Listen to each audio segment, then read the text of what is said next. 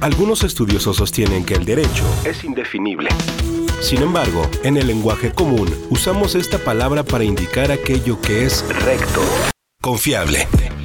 En Voz de la Justicia es un podcast derecho, recto, confiable, en el que especialistas analizan en un lenguaje claro, sencillo y directo los temas jurídicos más importantes, las dudas más comunes y la forma en que las leyes son aplicadas por nuestro sistema de justicia. En Voz de la Justicia es una producción original del Poder Judicial del Estado de Aguascalientes.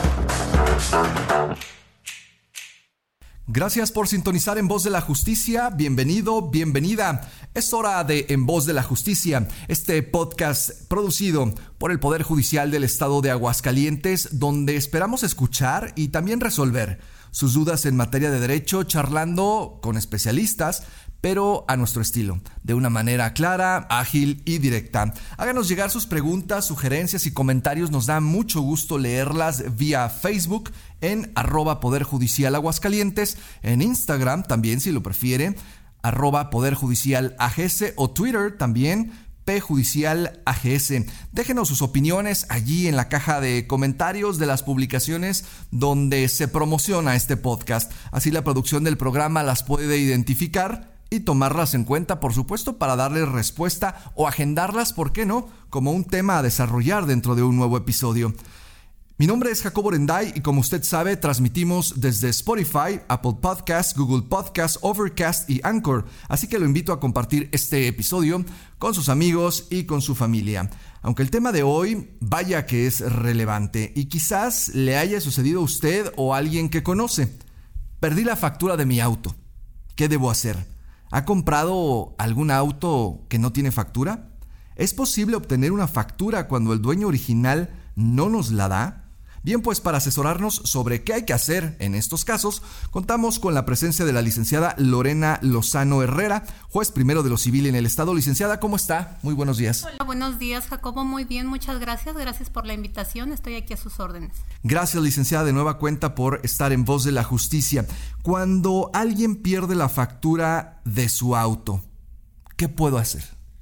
Bueno, hay en la legislación civil un procedimiento que se denomina jurisdicción voluntaria. La jurisdicción voluntaria es un procedimiento de naturaleza especial que no tiene una contienda, no hay alguien con quien a quien demandar en un procedimiento, simple y sencillamente se solicita al juez que intervenga para que haga la declaración de una situación. En este caso, señor juez, eh, compré un vehículo, en algún momento determinado tuve la factura, ya no la tengo, quiero que me des un documento donde conste que soy el dueño. Ese es el procedimiento general a seguir en este caso específico. Ahora, ¿quiénes pueden solicitar este procedimiento de jurisdicción voluntaria del cual nos habla, licenciada? ¿Y en qué casos? Porque me imagino que también no es que cubra todas las hipótesis que a mí se me ocurren. Claro, este procedimiento de jurisdicción voluntaria en realidad, eh, tratándose de vehículos, tenemos dos casos específicos. El primero de ellos es el que denominamos nosotros acreditación de hechos, que es específicamente para ese caso en que una persona compró el vehículo, tuvo la factura y la perdió. Simple y sencillamente lo que pretendemos acreditar que ese vehículo es mío, tuve la propiedad, tengo la propiedad, tuve la factura y ya no tengo el documento que lo justifica. Pero hay otro procedimiento que se llama información ad perpetuum. Este se da en el caso de que muchas personas compran vehículos del cual no tuvieron nunca la factura. En este caso, lo que tienen que acreditar es precisamente que adquirieron ese vehículo y que ha pasado el tiempo necesario que establece la ley para lo que se llama prescripción positiva adquisitiva. Es decir, que aunque no lo compré en las óptimas condiciones, con la factura y demás, sí me está respaldando la ley porque ya tengo cierto tiempo poseyéndolo. De buena fe, en forma pública, pacífica y continua. Tratándose del vehículo como un bien mueble, es el término mínimo de tres años. Esto en el supuesto de que mi posesión fuera de buena fe, ¿verdad? De que no me percaté, de que no razoné que tendrían que haberme entregado la factura, cuando desde el principio sé que eso estuvo mal, que no es lo correcto, que a lo mejor quien me vendió ni siquiera era el dueño, bueno, tiene que pasar el término de cinco años para que se dé ese trámite. Buena y mala fe. Buena y mala fe. ¿Qué requisitos necesito para iniciar este trámite, licenciada? Se tiene que presentar un documento, un escrito inicial ante el juez de lo civil, que es el que resulta competente en esta materia, ya sea para solicitar la acreditación de hechos en caso de que perdí la factura o la información ad perpetuum cuando nunca la tuve, narrando precisamente esta situación. Y tenemos ahí que, que informar desde cuando perdí la factura o desde cuando tengo la posesión del vehículo. ¿Cuál es el trámite a seguir? Generalmente lo que se hace en los juzgados es inmediatamente que nos llega la solicitud, nosotros ordenamos girar oficios a lo que es Policía Ministerial, a lo que es Secretaría de Finanzas y a Dirección de Seguridad Pública del Estado, para que ellos, los dos últimos, revisen en sus registros con los datos que nosotros les informemos del vehículo, si no tienen algún antecedente del vehículo, si está a nombre de la persona que promueve el procedimiento o incluso de una tercera persona, y en Policía Ministerial para que ellos revisen físicamente el vehículo, que cotejen que el número de serie sea el correcto, que no esté reportado como robado, que efectivamente correspondan lo que nos dicen de las características del vehículo con este. Y además también señalamos una fecha para audiencia, una audiencia testimonial, que vayan testigos a decirnos que sí efectivamente esta persona compró el vehículo, que tenía la factura y que la perdió, o que compró el vehículo, nunca tuvo la factura, pero que se lo compró a fulanito de tal, que ya tiene cierto tiempo con él y que les consta sobre todo, ¿verdad?, ese acto traslativo de dominio, para que ya el juez pueda verificar si se da o no se dan los elementos, requisitos necesarios para que se pueda expedir lo que llamamos factura judicial. Al tratarse de un procedimiento judicial, licenciada Lorena Lozano, por supuesto que se debe llevar a cabo con el apoyo o la asesoría de un abogado. Sería lo conveniente, no es un procedimiento muy complejo, pero pues son ellos los que tienen ahora sí que el conocimiento específico, ¿verdad? Sobre todo porque, bueno, pues hay que llevar los oficios, hay que llevar el vehículo a la revisión y pueden suceder inconvenientes que, que ocurren muy comúnmente, como por ejemplo que el vehículo aparezca registrado a favor de otra persona, una persona diferente a quien está promoviendo la jurisdicción voluntaria. Y por supuesto que en este caso le tenemos que avisar a esa persona. No nos importa si ya tiene 5 años, 10 años, 20 años la persona o incluso si se murió, ¿sí? Que eso también nos genera un problema porque tendríamos que avisarle a su albacea, a la persona que represente a esa persona que murió. Y esto a veces puede llevar mucho tiempo. ¿sí? Localizar quién es esa persona, porque a lo mejor quien compró el vehículo ni siquiera se lo compró a quien aparece como dueño en finanzas. O incluso puede ser que quien aparezca como dueño ni siquiera sea de aquí de Aguascalientes. Sí, por eso mandamos el informe o la solicitud del informe a Secretaría de Seguridad Pública del Estado para que ellos verifiquen en el sistema que se llama Plataforma México si en algún otro lugar del país eh, tienen algún antecedente. Y si está en, en Tijuana o en Chihuahua o en Yucatán, pues hasta allá hay que mandar exhortos, ¿verdad? Y para eso los abogados, pues sí, son los expertos en la materia. Escuchas En Voz de la Justicia, un podcast derecho. ¿Cuánto tiempo nos podría tomar un procedimiento de esta naturaleza que usted comenta, licenciada? Mire, aquí la situación que nos puede alargar los procedimientos son precisamente estos inconvenientes que se presentan, que esté el vehículo a nombre de otra persona, donde tenemos que localizarla o a veces esa persona murió y no hay abierto ni siquiera un juicio sucesorio, eso nos puede llevar tiempo. Tenemos asuntos que se llevan muy rápido, si no hay problemas, si de verdad el vehículo estaba a nombre de... Si siempre fue mío y me cambié de casa y la cambiada de casa ya no supe dónde quedó, quizás es el escenario más sencillo. Así es, eso debiera ser lo común y a lo mejor tres, cuatro meses y eso porque ahorita pues sí hay mucho trabajo por la cuestión de la pandemia, las dependencias sobre todo en comisaría, de Policía Ministerial y en Secretaría de Finanzas, pues están retardando un poquito a veces los oficios para darnos respuesta, pero en cuanto tenemos los oficios, ahorita más o menos las audiencias que estamos señalando están dentro del rango de dos meses, pero en lo que llega la fecha de la audiencia estamos esperando los oficios. Cuando los oficios están rápido y no hay ningún inconveniente, en tres, cuatro meses puede salir perfectamente la, la sentencia.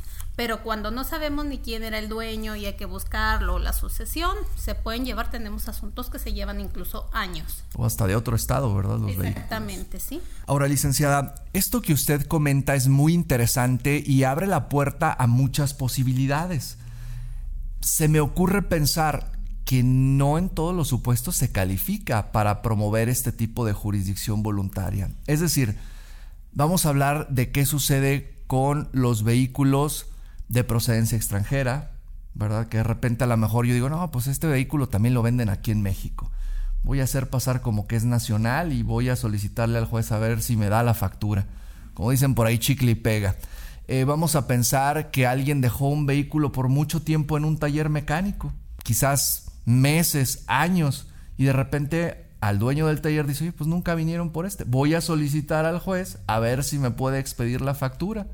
O yendo a otro supuesto, incluso en una compraventa donde se le da a lo mejor un anticipo, se le da el carro y la persona nunca liquida.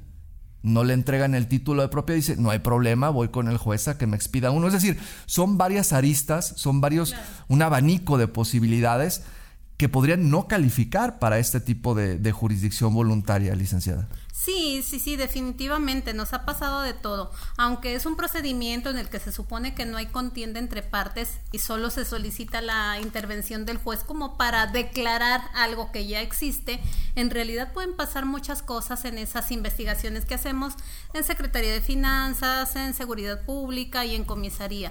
En comisaría van a revisar no solo que el número de serie del vehículo coincida, sino que no tenga reporte de robo, que sean y nos informan ellos si es nacional o extranjero de acuerdo a sus registros. Realmente es muy complicado que pudieran hacer pasar por nacional un vehículo extranjero. Cuando un vehículo es extranjero, que tenemos esa información, necesariamente tenemos que corroborar que está internado legalmente en el país.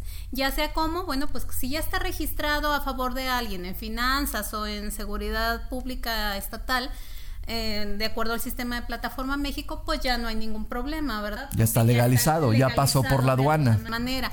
Hay ocasiones en que no tenemos esa información porque a lo mejor ni siquiera tenemos un número de placas o algo. Ahí solicitamos, por ejemplo, información a, a la aduana este, y ahí nos dicen si tienen algún pedimento de importación y demás.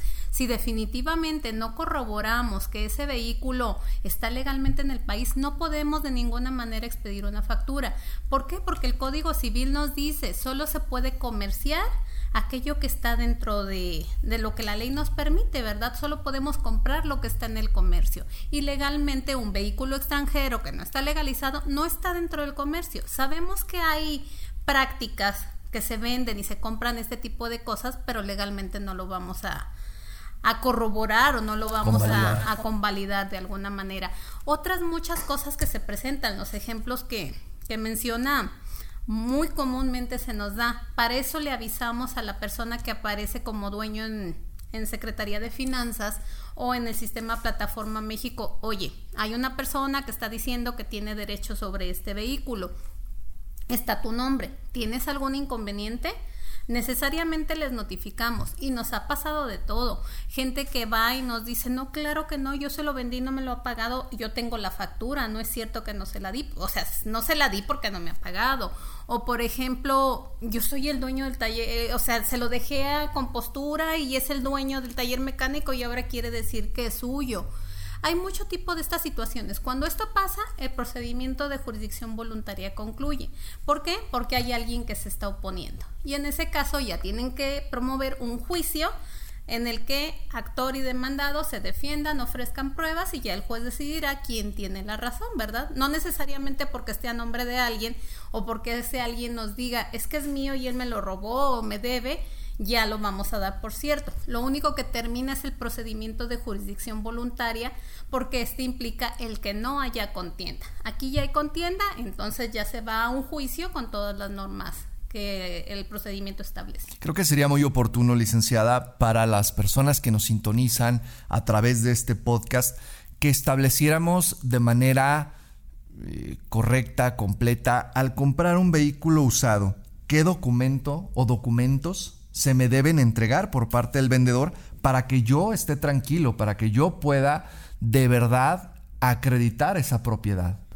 Definitivamente lo fundamental es la factura, una factura debidamente requisitada, la factura que expide la automotriz que, que, vendió originalmente el vehículo, si no es el segundo, el primer dueño quien me lo vende, bueno, pues que esté debidamente endosada, verificar que los endosos vayan en congruencia con seguimiento, y bueno, ese sería el, documento fundamental. ¿sí? Tenemos otros que necesariamente son importantes, como los pagos de verificaciones, los pagos de los impuestos correspondientes, porque a final de cuentas quien adquiere un vehículo lo adquiere con todas sus cargas, ¿sí? Y va a ser responsabilidades.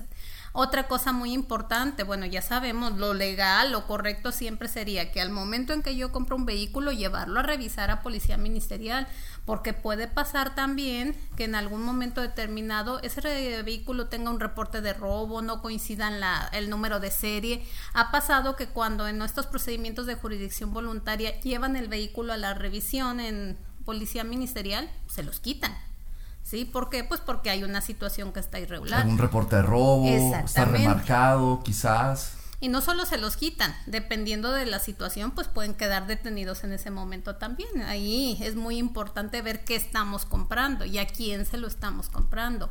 O que cuando estemos comprando un vehículo sin factura, pues saber que legalmente no vamos a poder obtener una factura judicial por lo menos hasta dentro de tres o cinco años después. Correcto, pues ahí lo tiene usted, el consejo eh, que nos da la licenciada Lorena Lozano Herrera, juez primero de lo civil. Sin duda alguna, licenciada, y para cerrar este podcast, eh, adicional al consejo, algo que nos guste compartir, creo que se resume básicamente en no comprar problemas. Definitivamente, verificar qué es lo que estamos comprando, que tenga los papeles en regla a todos se nos puede perder un documento, una factura, bueno, pues es algo que puede suceder, pero la verdad esto es en, en, menor número de casos. La mayor parte de los casos es que los compraron así sin factura y luego genera un problema. Y una cosa muy importante aquí es que hay que recalcar que este procedimiento de jurisdicción voluntaria, como todos los procedimientos de jurisdicción voluntaria, no causan estado. ¿Qué quiere decir esto? Que no van a adquirir la firmeza de cosa juzgada si en un año, en tres años, cinco años aparece alguien que dice tener derecho sobre ese vehículo, con la mano en la cintura nos pueden quitar esa factura. ¿sí? No es como un juicio donde ya lo vencí, ya le demostré con, con, pruebas que esa persona pudo también contrarrestar que era mío. Pero cuando hay una jurisdicción voluntaria no participa esa persona que cree tener derechos. Entonces ahí en ese caso, aunque pasen los años, la jurisdicción voluntaria no nos garantiza que en un momento determinado alguien tenga un mejor derecho. Nos hacen llegar un comentario, licenciada, nada más previo a cerrar. Este documento que se expide, esta factura judicial, para efectos, ¿es lo mismo que la factura que me da una agencia o tiene alguna limitación? ¿Con ella puedo ir a finanzas? ¿Con ella puedo sacar mis placas? Así es, es un documento oficial, hace las veces de factura, no vamos a expedir una cartita, lo que hacemos es una sentencia, una sentencia de la que se le entregan copias certificadas a la persona y eso hace las veces de factura. Nos ha pasado en varias ocasiones de que, ay, ¿qué crees? Se me perdieron las hojitas, ¿me da otras? No. ¿Qué cree? Se le volvió a perder la factura. Entonces, en este caso, pues tendrá que hacer otra vez su procedimiento para obtener otra. Eso cuenta como factura. Correcto, licenciada. Muchísimas gracias por estar con nosotros esta mañana en En Voz de la Justicia. Agradecemos su presencia a la juez primero de lo civil en el Estado, la licenciada Lorena Lozano Herrera. Muchas gracias, licenciado, a sus órdenes. Gracias, licenciada, y agradecemos, por supuesto, también su sintonía a usted donde quiera que nos escuche a través de este podcast en Voz de la Justicia. Recuerde que esperamos recibir sus sugerencias de temas o preguntas a nuestro correo institucional comunicación social arroba poderjudicialags.gov.mx o también en nuestras redes sociales. En los controles técnicos me acompaña Madeleine Jones. Mi nombre es Jacobo Renday. Hasta la próxima. Escuchas En Voz de la Justicia, un podcast derecho.